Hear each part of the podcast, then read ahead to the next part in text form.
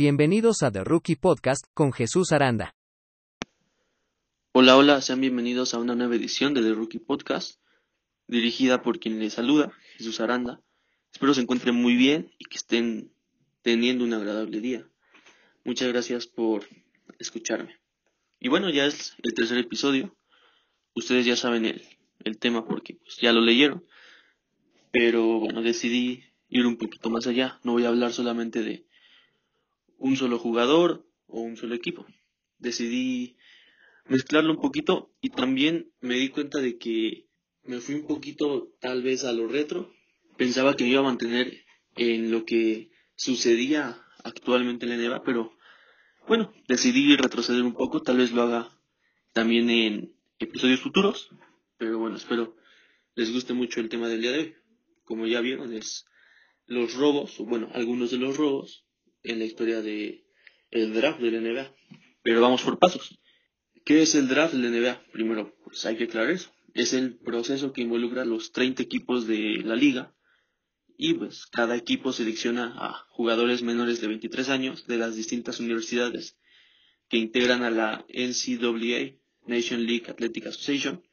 Eh, es el torneo de baloncesto universitario en Estados Unidos, en el que participan 68 equipos universitarios. Y bueno, además de que también los equipos seleccionan a chicos de estas universidades, pueden elegir a jugadores del panorama internacional. También puede ser el caso, aunque es en menor medida. Y digamos que el draft es esa oportunidad para cualquier joven de pasar de un escenario desconocido a la cúspide del fútbol, al estrellato, o al menos así lo veo yo. Generalmente cada año en cada draft salen estrellas que desde jóvenes se puede observar que están hechos para dominar la liga. El orden de elección se determina con base en la posición en la tabla en la que los equipos finalizan la temporada. Es decir, mientras obtengan peores resultados para el final de la temporada regular, digamos que hay mejores chances de obtener una posición en el draft y así elegir al mejor candidato. También está la regla en la que los 16 equipos que entraron a los playoffs no tendrán esa oportunidad de tener una de las primeras 15 selecciones de draft. Estas primeras 15 selecciones están reservadas para los equipos que tuvieron pues, la peor temporada, ¿no? Esto es algo bueno, el draft creo que es algo maravilloso, si le puedo llamar así, porque pues al final brinda esa oportunidad de igualar un poco más las cosas, eh, de tal manera que los equipos que tienen papeles discretos en la temporada, por no llamarlos tal vez mediocres, que no cuentan con el mejor plantel o tan solo con ese jugador diferente, el draft es eso que les permite acceder a la obtención de jugadores con un nivel de juego alto, que siendo jóvenes tienen esa proyección para su carrera, aunado a que los obtienen a bajo costo, o sea, no tienen que pagar una millonada para que jugadores de gran talento jueguen en sus equipos. Muchas veces eh, los jugadores, por más talentosos que sean, no permanecen por mucho tiempo en la franquicia que los seleccionó. Por nombrar un ejemplo, puedo hablar del caso de Los Ángeles Lakers, quienes en diferentes drafts consiguieron a Brandon Ingram, elegido en la segunda posición del draft del 2016, Alonso Ball, seleccionado también en segundo lugar en el sorteo del 2017, y por último a Josh Hart en el draft igualmente del 2017, quien en un principio fue Utah Jazz el equipo que lo eligió, pero mediante algunos traspasos esa noche terminó en Los Ángeles Lakers. Por circunstancias distintas, por talentosos que fueran estos tres hombres, hablo de Brandon Ingram, Josh Hart, Lonzo Ball, tal vez no era lo que Los Ángeles Lakers buscaban o lo que sentían que se acoplaba mejor a su plantel o en el esquema táctico, bueno, por X o Y razón, fueron traspasados en el 2019 a New Orleans Pelicans, a cambio de quien era la estrella en ese momento de los Pelicans, Anthony Davis, quien hay que recordar hoy por hoy es una de las estrellas del equipo, junto a LeBron James, por supuesto. Y es así que AD era lo mejor para el equipo, o tal vez lo que los Lakers buscaban a corto plazo. Pues también hay que decir que Anthony Davis fue clave para que los Lakers ganaran el campeonato de la temporada 2019-2020. Sabiendo esto, el traspaso, digamos, a corto plazo de Lonzo Ball, Hart y Brandon Ingram, podemos entender que ocasionalmente no usan a los jugadores para un proyecto duradero, sino que también sirven los jóvenes del draft como monedas de cambio, como en el caso de los tres ya mencionados. Pero esto no quiere decir que siempre es así, o sea, esto es una estrategia. De igual forma, los jóvenes del draft muchas veces llegan a los equipos para revitalizarlos y darles una nueva cara, llegando muchas veces a ser las estrellas de sus respectivas franquicias. Es el caso del draft del 2018, donde llegó Luka Doncic a Dallas Mavericks, y de igual manera, pues, ni que hablar de Troy Young con Atlanta Hawks. Bueno, que hay un intercambio. Eh, en realidad, me parece que Dallas había seleccionado a Troy Young y Atlanta a Luca, pero hicieron un intercambio. Ambos, eh, siendo muy reciente en los playoffs de la temporada pasada, tanto Troy Young como Luca lideraron a sus equipos para llevarlos lo más lejos posible en la postemporada y convertirse sin lugar a dudas en los pilares de la franquicia. Estos dos ejemplos me sirven para decir que una adecuada elección del draft y tal vez un poco de fortuna pueden provocar un cambio enorme en las franquicias. Claro, si me voy mucho más atrás, podemos también mencionar a Michael Jordan con los Bulls, que equipo que antes de la era Jordan eran bastante mediocres. Después de él, Chicago quedó como uno de los equipos más populares en la historia de la liga. Mucha introducción, era importante para justamente para introducir el tema y que pusiera un poquito el contexto del draft de la NBA. Pero vamos al tema del día de hoy, que son los robos en la historia del draft. Yo seleccioné seis y voy a explicar que es un robo. Un robo se le considera a los jugadores que no son elegidos en las posiciones más altas del draft, tal vez las primeras diez o bueno, la primera, la segunda, la tercera, depende de cada quien, pero que luego acaban con una carrera plagada de éxitos en la NBA. Son estos jugadores sorpresa que terminan siendo muy talentosos, superando cualquier expectativa que se tenía sobre ellos cuando los seleccionaron y que explotan muchísimo, se hacen unas superestrellas. A grandes rasgos, esto es un jugador robo del draft y a continuación voy a hablar de seis de ellos. Voy a recorrer un poco su trayectoria. Bueno, los que ya están retirados, voy a hablar de todas las cosas importantes que lograron y de los otros dos que juegan en la actualidad, lo que han conseguido. Voy con el primero de, la lista, el primero que elegí. Nikola Jokic es un jugador serbio que fue elegido en la segunda ronda del draft del 2014 en el puesto número 41. Quise elegirlo a él porque estamos hablando del hombre que actualmente es el MVP de, la NBA. Eso dice mucho de por qué es un gran robo. Es decir, eh, ¿quién pensaría que un tipo que proviene de la Liga de Serbia, claro, con un nivel muy inferior a la NBA, eh, que en algún momento tuvo sobrepeso, él mencionó que le gustaba, bueno, que tomaba hasta 3 litros de refresco al día que no tenía esa facha de deportista. Después de seis temporadas en la liga iba a ser el jugador más valioso del NBA. Claramente ha superado toda perspectiva que se tenía sobre él, siendo el MVP elegido en la posición más baja en la historia del draft. Jokic no tenía altas expectativas cuando fue elegido, tanto así que en la transmisión del 2014 del draft, cuando eligieron a Nicola, eh, ESPN estaba mostrando un comercial dejando en evidencia que no tenía gran importancia o realmente no se esperaba mucho, pero bueno, o sea, ¿quién podría pensar que un jugador que venía de ser elegido en segunda ronda podría llegar a tanto o liderar una franquicia como lo hace actualmente? O sea, los Denver Nuggets. Pero bueno, quiero hablar un poquito de lo que ha hecho al día de hoy y es que puede conseguir más cosas para seguir consagrándose como un robo del draft. Creo que la principal apunta al campeonato, porque pues no lo ha conseguido con Denver. Y no creo que salga de Denver. Pienso que le tiene afecto a la franquicia. Pero bueno, Jokic fue fichado en el 2014 y aunque jugó un año más en Serbia, para la temporada 2015-2016 fue cuando comenzó a jugar con Denver como jugador de reparto. Sin embargo, fue hasta la temporada 2018-2019 cuando Jokic tomó el liderazgo para que Denver se quedara con el segundo lugar de la Conferencia del Oeste, clasificándose a los playoffs después de cinco temporadas sin entrar. Los llevó hasta un séptimo partido de semifinales de conferencia. Esa campaña quedó como el cuarto en la votación por el MVP de la temporada, lo cual habla del gran nivel que venía demostrando Jokic, siendo su apenas su cuarta temporada en la NBA. Para la 2019-2020, Denver, comandado por Jokic, y también si lo queremos ver así, un tanto por Jamal Murray, hicieron que Denver se convirtiera en el primer equipo en la historia en remontar dos series con un 3 a 1 global en una misma postemporada. Utah Jazz en primera ronda y Los Angeles Clippers en semifinales.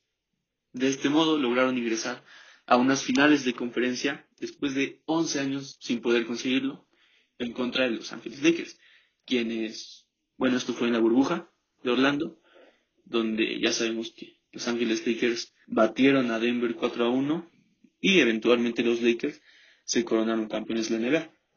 Pero hablemos del hecho por el Joker, así se le apoda, más recientemente en la temporada pasada. Además de ser nombrado MVP, el 28 de diciembre de 2020 se convirtió en el pivot con más asistencias en un partido de Denver, con un total de 18. Dos días después, el 30 de diciembre de 2020, pasó a ser el jugador con más triples dobles en la historia de los Nuggets, con un total de 44. Y en esa misma temporada, la pasada, el 6 de febrero del 2021, concretó la máxima cifra de anotación de su carrera, con 50 puntos encestados a Sacramento. Tiene méritos, tiene méritos para que fuera nombrado el MVP por encima de Joel Embiid o Stephen Curry, que también tuvo una muy buena temporada. Pero sin duda lo que le ayudó mucho a Jokic fue el equipo en el que se encuentra y que está pasando por un mejor momento. Como puede notarse, Nikola Jokic, no sé si decir que se encuentra en su prime, claramente puede obtener un nivel mucho mayor del que tiene ahora. Tal vez no es el jugador físicamente más explosivo, pero en cuanto a fundamentos en básquetbol es un jugadorazo. Pasar de un tipo que fue elegido en una segunda ronda en el puesto 41, meter a su equipo playoffs después de cinco temporadas sin lograrlo, y al año siguiente meterlos hasta las finales de conferencia, después de 11 años sin conseguirlo, no se puede negar que viene haciendo un gran papel con Denver, siendo el actual MVP. Y sí, yo creo que puede seguir creciendo y haciendo muchos logros, tanto individuales como colectivos. Definitivamente ser el MVP y elegido en segunda ronda, para mí ya se ganó su lugar aquí. Vamos por el segundo puesto, no está en orden. Voy con Dennis Rodman, muchos lo pueden conocer porque formó parte de los Bad Boys de Detroit o también de en los Bulls de Michael Jordan. Pero quiero hablar un poquito antes de su historia. Él fue elegido por Detroit Pistons en la segunda ronda del draft, segunda ronda del año 1986, en la posición número 27. Una posición muy baja si se equipara con todo lo que logró a lo largo de su carrera. Como dije, entró a la NBA en el 86 con Detroit, equipo que tenía un buen reparto para competir a nivel de campeonato. Contaba con jugadores como Joe Dumars, Bill Lambert e Isaiah Thomas. Este era el conjunto conocido como Bad Boys que dominó la liga a finales de los años 80. Y volviendo con Rodman, su primera temporada promedió 6.5 puntos, 4.5 rebotes en 15 minutos por juego. Nada mal para tan poco tiempo de juego y ser apenas su temporada de novato. Para la season 87-88, Dennis mejoró considerablemente. Finalizó esa campaña como el segundo mejor reboteador del equipo, solamente por detrás de Bill Lambert, con 8.7 rebotes por noche. Los Pistons derrotaron a los Bulls de Jordan en las finales de conferencia, pero en las finales de la NBA perdieron contra Los Ángeles Lakers. Pero lo rescatable fue que en esa temporada Rodman ganó el primero de sus dos títulos consecutivos como mejor defensor. Ya hablando de la próxima temporada, la de 1988-1989, Dennis consiguió su primer campeonato con los Pistons, derrotando ahora sí a Los Ángeles Lakers. En la temporada 89-90, Rodman volvió a alzar el trofeo de campeón con los Pistons. Dos campeonatos hasta ese momento.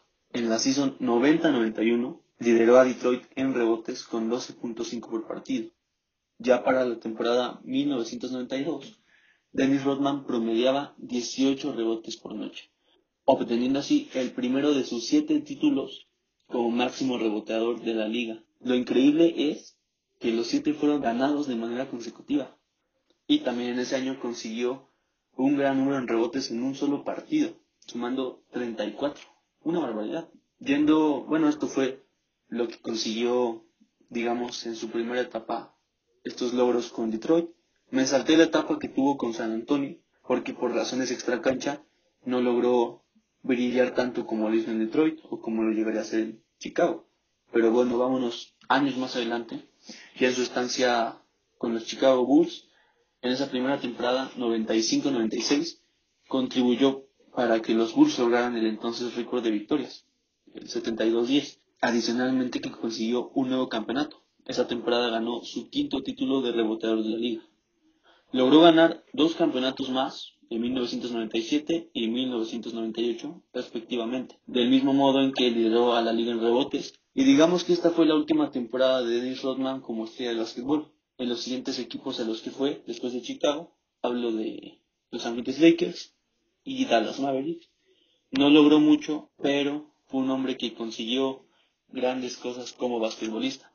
Cinco campeonatos de la NBA, dos con Detroit, tres con Chicago, dos veces All-Star de la NBA, dos veces mejor defensor de la liga en el año 90 y en el 91, además de que formó parte del mejor quinteto defensivo de la liga en siete ocasiones y fue siete veces el máximo reboteador de la liga y por si fuera poco también es miembro del Salón de la Fama.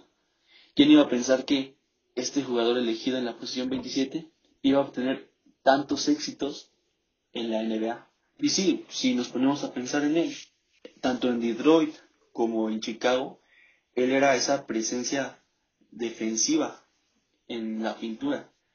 Era ese reboteador y digamos que hacía el trabajo sucio que otros jugadores no hacían. Por todo esto consiguió y por el gran jugador que era de los mejores reboteadores de la liga, lo incluye en el listado de hoy. Vamos con el tercer lugar, que creo que es la posición más baja. Es considerado por muchos el mejor basquetbolista de América Latina, quien fue seleccionado en el draft de 1999 en la posición 57. 57. Y va a ser uno de los grandes robos si miramos todo lo que obtuvo en su carrera en NBA. Cuatro veces campeón de la liga con los Spurs en el 2003, 2005, 2007 y 2014. Dos veces All-Star 2005 y 2011 fue sexto hombre de la temporada en 2008 y es el octavo jugador con más victorias en playoffs de la historia. Estoy hablando de Manu Ginobili, jugador argentino que también jugó en Italia, pero voy a enfocarme nada más en su etapa de la NBA y hablaré un poco de lo que hizo a lo largo de su carrera con San Antonio Spurs, porque él es de esos jugadores que toda su carrera la jugó con un solo equipo de NBA. Fue fichado en el 99 pero su primera temporada fue la 2002-2003, todavía se quedó unos años más en Italia tratando de mejorar, mejorar ese juego. En esa primera temporada promedió 7.6 puntos, 2.3 rebotes, 2 asistencias y 1.4 robos, cooperando así con el equipo para que pudiera ser campeón apenas en su primera temporada en la NBA. Algo que muchos quisieran, como si fuera muy fácil tu primera temporada y ya ganar un campeonato. Manu era un jugador que generalmente provenía desde la banca, ejercía mucho esta función de sexto hombre. Y bueno, para la temporada 2004-2005, probablemente la mejor de su carrera, pues en esta hizo la mejor marca de puntos en un partido, con 48 eh, anotados a Phoenix Suns. En playoffs, Ginobili fue pieza clave para que los Spurs consiguieran el anillo al derrotar a Phoenix en finales de conferencia y a Detroit en las finales de la NBA. En esa postemporada, Manu firmó las mejores estadísticas de su carrera, 20.8 puntos y 5.8 rebotes por juego, teniendo además el tercer porcentaje anotador más alto en los playoffs de aquella campaña. Esa temporada la concluyó como el segundo líder anotador del equipo. Creo que él habría ganado tal vez el MVP de las finales, pero fue superado por Tim Duncan. Ya hablando de la temporada 2006-2007, pese a solo jugar 36 de 75 partidos en la temporada regular, ayudó a playoffs a derrotar a Denver, Phoenix, Utah y ya en las finales a Cleveland para ganar su tercer anillo. Y en la temporada 2007-2008 promedió 19.5 puntos en 31 minutos de juego, como el programa, de juego por partido, ganando así el premio al mejor sexto hombre del año. Muchos consideraron que el hecho de que ganara el premio al sexto hombre del NBA fue un tanto injusto, si bien cumplió con los requisitos que era arrancar más de la mitad de los partidos de la temporada como suplente, él era considerado por todos como ese jugador fundamental que salía desde la banca. Era más una estrategia de, del entonces técnico Popovich. Aunque bueno, esa temporada Tony Parker, jugador de San Antonio, mencionó que Manu Ginobili fue el mejor jugador de toda la temporada. Además de que en esa misma campaña ocupó la décima posición en la votación del MVP para la temporada regular. Para entrar en los mejores 10 jugadores de la liga en una temporada, no está nada mal ya en la campaña 2010-2011, se convirtió en el mejor jugador de los Spurs al jugar 79 de 80 partidos. Y ahí fue octavo en la votación del MVP. Desplazándome a la temporada 2012-2013, logró ingresar a San Antonio a las finales. No obstante, fueron vencidos por aquel Miami Heat de LeBron James. Pero un año más adelante, la 2013-2014, tuvo su revancha contra Miami, a quienes vencería ahora 4 a 1, logrando así su cuarto título como campeón de la NBA. Tal vez no suena muy llamativo el juego de Manu Ginóbili, pero sí creo que es de los mejores jugadores de Latinoamérica, si no el mejor.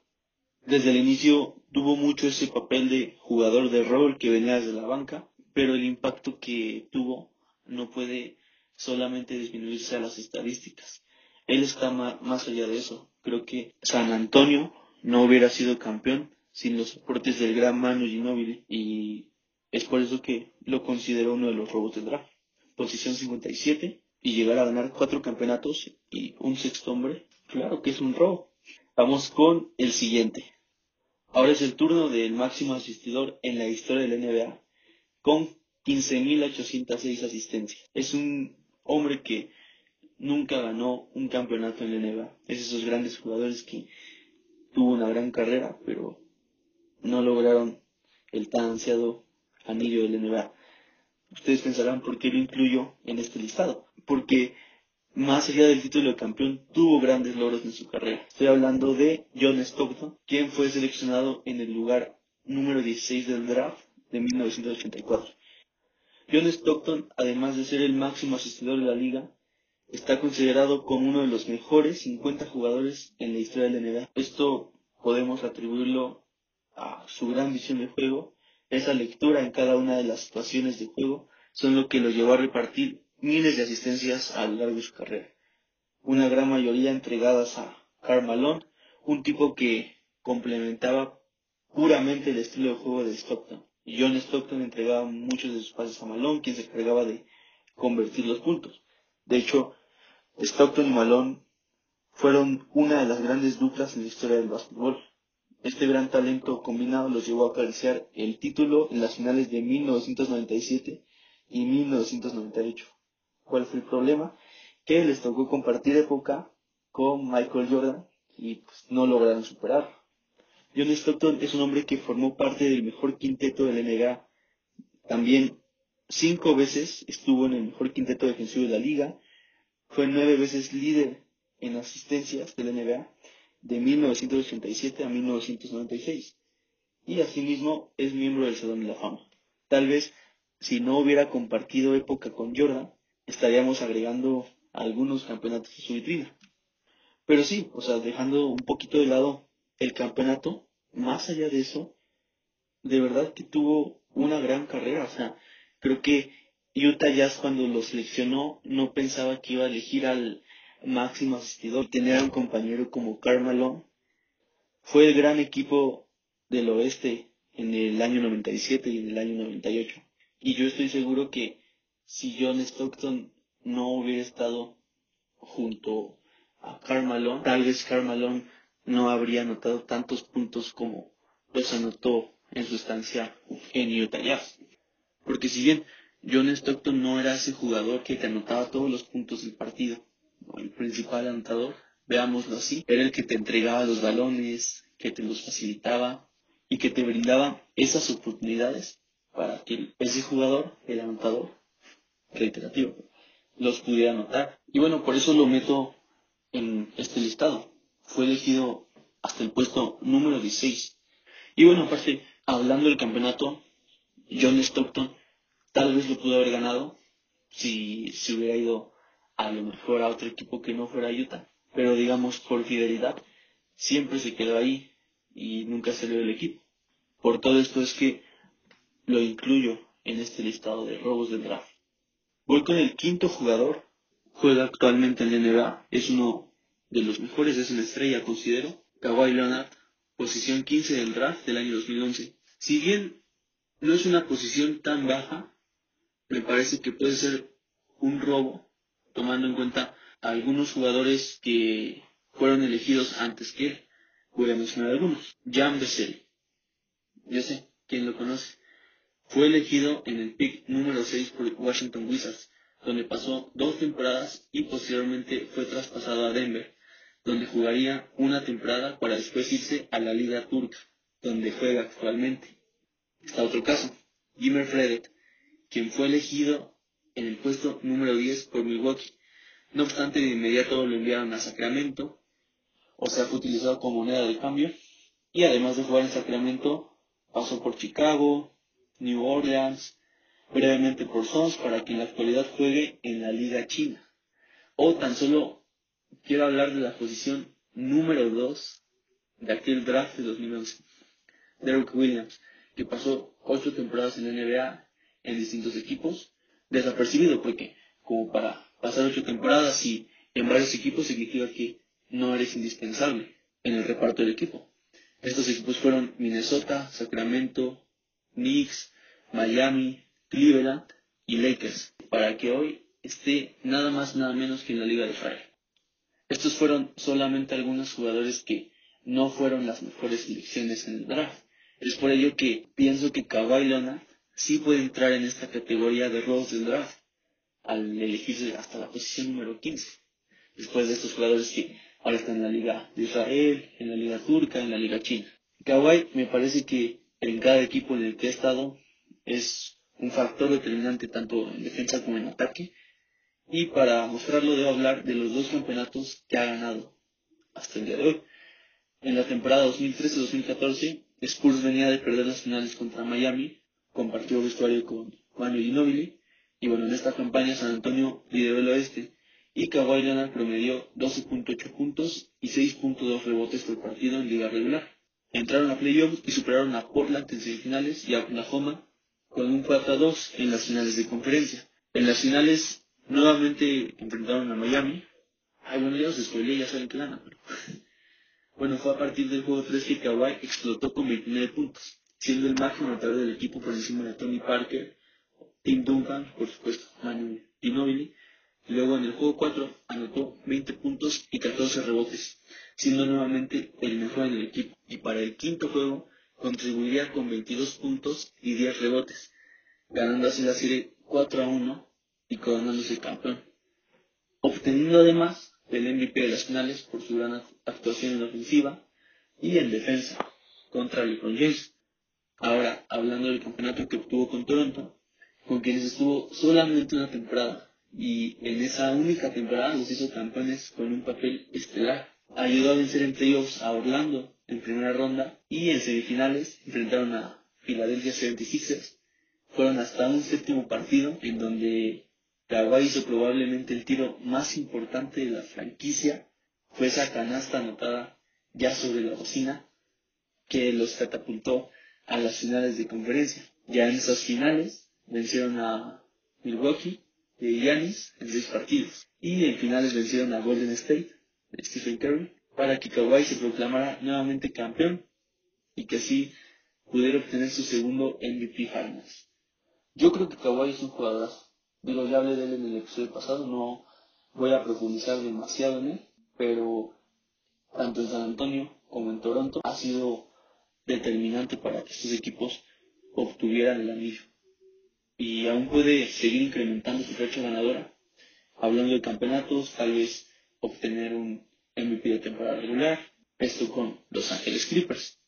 Y de la misma forma, puede seguir afianzándose con todos estos logros que pueda obtener en un futuro, como un robo del draft, si es que muchos no lo consideran así.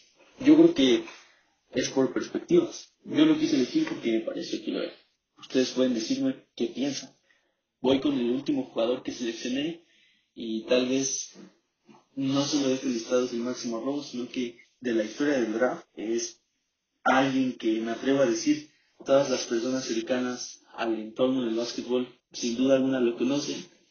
Pertenece al draft de 1916, el cual está considerado como uno de los mejores junto al draft del 84 de Michael Jordan y al del 2003 de la camada de LeBron James. Pero bueno, este draft de 1996 entregó a jugadores como Allen Iverson, Ray Allen, que es el máximo triplero al día de hoy, Steve Nash, nombres importantes, pero del que voy a hablar ahora tiene una relevancia mucho mayor. Por esto es increíble el hecho de que fue seleccionado hasta la posición número 13 en el año 96. Tal vez ya podrán imaginarse de quién voy a hablar. Así es, Kobe Bryant, Black Mamba, innegablemente uno de los mejores de la historia. No sé si se ubica en un top 3, top 5, top 10 seguro, pero Kobe debe estar en ese listado de los mejores de la historia de la NBA. Repasemos un poco qué fue lo que obtuvo a lo largo de 20 temporadas como Laker. Fue MVP de la temporada 2008, un gran mérito porque a lo largo de esa campaña jugó 82 partidos con una lesión en el dedo meñique. Llegaron a las finales, pero las perdieron ante Boston, 4 a 2. Fue cinco veces campeón de la NBA, en el año 2000, 2001, 2002, conseguidos de forma consecutiva al lado de Shaquille O'Neal, más tarde en el año 2009 y 2010. Estuvo presente en 18 All-Star Games y fue MVP en cuatro de ellos, en el 2002, 2007, 2009 y 2011. Dos veces máximo anotador de la NBA en la temporada 2005-2006, promediando 35.4 puntos por juego, y en la 2006-2007 con un promedio de 31.6 puntos. En 11 ocasiones formó parte del mejor quinteto de la NBA, es el cuarto máximo anotador en la historia de la NBA y posee también la segunda mejor marca de anotación con 81 puntos en un juego ante Toronto Raptors en enero de 2006, solo por detrás de los 100 puntos de Will Chamberlain en 1962. Y también, por si fuera poco, es el máximo anotador en la historia de Los Ángeles Lakers con 33.643 puntos. Una eminencia del deporte, como pueden notarlo. Solo me voy a enfocar en los aspectos basquetbolísticos. Quiero profundizar un poco más en ese dúo de Shaquille O'Neal, Kobe, que logró hacer campeones a los Lakers por tres temporadas consecutivas. Durante esas campañas, Brian consiguió muy buenos números. Estamos hablando de que en la temporada 2000-2001 promedió 22.5 puntos por partido, 6.3 rebotes y 4.9 asistencias en 66 partidos. Vencieron en las finales a Indiana, liderados por Reggie Miller, y ganaron 4-2. En la temporada 2001-2002 promedió 28.5 puntos en campaña regular y en playoff subió a 29.4 puntos. En las finales vencieron a los Sixers de Allen Iverson, quien probablemente se encontraba en el mejor nivel de su carrera. En esa serie de finales, Filadelfia ganó el primer juego, pero posteriormente Chuck y Kobe ganaron los cuatro para que se quedaran con el anillo en cinco juegos. Y ya en la campaña 2002-2003 promedió 25.2 puntos, 5.5 asistencias y 5.5 rebotes en 38 minutos por juego. En esa campaña se incluyó por primera vez en el mejor quinteto de la liga. En las finales de la NBA venció a los Nets en cuatro partidos, consiguiendo así su tercer anillo. Y vaya, durante esos tres años tal vez el próximo, los Lakers con Shaq y Kobe como tal vez segundo hombre solamente por detrás de Shaquille O'Neal, eran el equipo más dominante que pasó. Fue en la temporada 2003-2004 donde terminó esa hegemonía. Llegaron otra vez hasta las finales, pero se vieron ampliamente superados por Detroit, perdiendo 4 a 1 la serie. Y bueno, después de eso, Shaq se fue a Miami, pues obviamente se desarmó ese dúo. Lograron tres campeonatos al hilo. Ahora, hablando del cuarto y quinto campeonato, a diferencia de los primeros tres, Kobe fungió como líder absoluto del equipo. Porque sí, en los años 2000, a principios de la década, sí era muy, muy buen jugador, pero tal vez estaba la sombra de Shaquille O'Neal, que era dominante, dominante. Ya en este cuarto campeonato promedió en la temporada regular 26.8 puntos, 5.2 rebotes y 4.9 asistencias de su partido. Con su equipo líder de la conferencia, con 65 victorias y 17 derrotas más. Vencieron a Orlando en las finales con un cómodo 4 a 1, además de que aquí obtuvo su primer MVP de finales. El quinto anillo, el más satisfactorio para Kobe porque derrotó a los Boston Celtics, para él fue el título más complicado de conseguir. La serie se alargó hasta un séptimo partido, pero bueno, finalmente Brian lo consiguió junto con su MVP de finales. Después de repasar todos sus logros deportivamente hablando. Claramente creo que es uno de los más grandes robos del draft. ¿Cómo va a ser posible que un hombre de sus capacidades y de todo lo que consiguió fuera seleccionado hasta el puesto número 13? Si ese draft eh, en la posición número 1 fue elegido Allen Iverson, que también es un gran, gran jugador. Pero wow, que además de ganar esos cinco campeonatos, esos MVP de finales, ese MVP de temporada regular en el año 2008, creo que dejó ese legado que va mucho más allá del básquetbol. Pero bueno, ya hablaré de eso en otra ocasión. Y hasta aquí llega el episodio del día de hoy con Nikola Jokic, Dennis Rodman, Manu Ginobili, Kobe Bryant, John Stockton y Kawhi Leonard. Espero les haya gustado, les haya entretenido, la hayan pasado bien. Les agradezco mucho por escucharme, que pasen un buen día, una buena tarde o una buena noche. Cuídense mucho y nos escuchamos hasta la próxima. Bye.